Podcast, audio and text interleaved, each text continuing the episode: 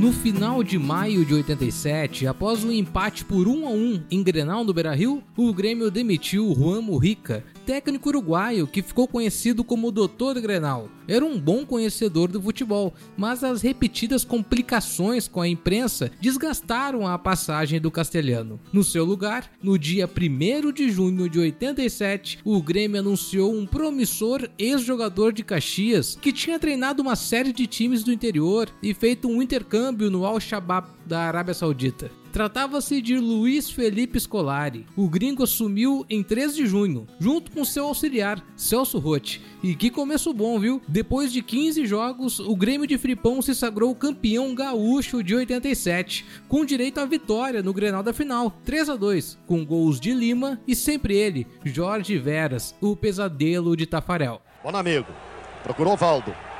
Com ele o Ayrton, melhor para Valdo no primeiro momento, foi para a linha de fundo, atenção, prepara, deu para trás, ajeitou Jorge Veras para o pé esquerdo. Gol!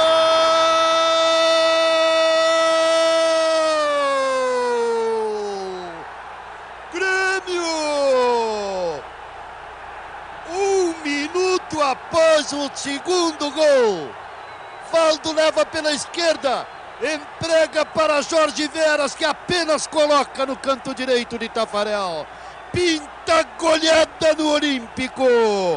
Termina a partida. O Grêmio é tricampeão gaúcho em 1987. Ganha do Inter por 3 a 2.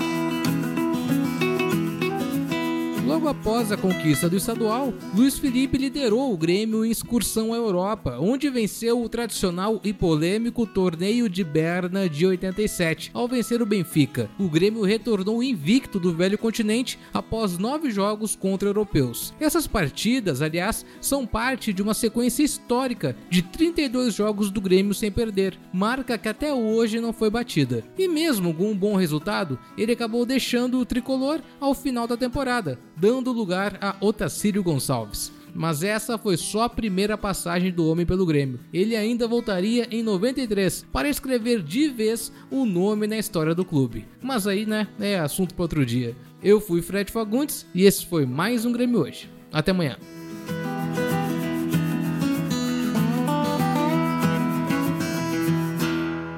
Você está ouvindo uma produção Altia Podcasts Criativos.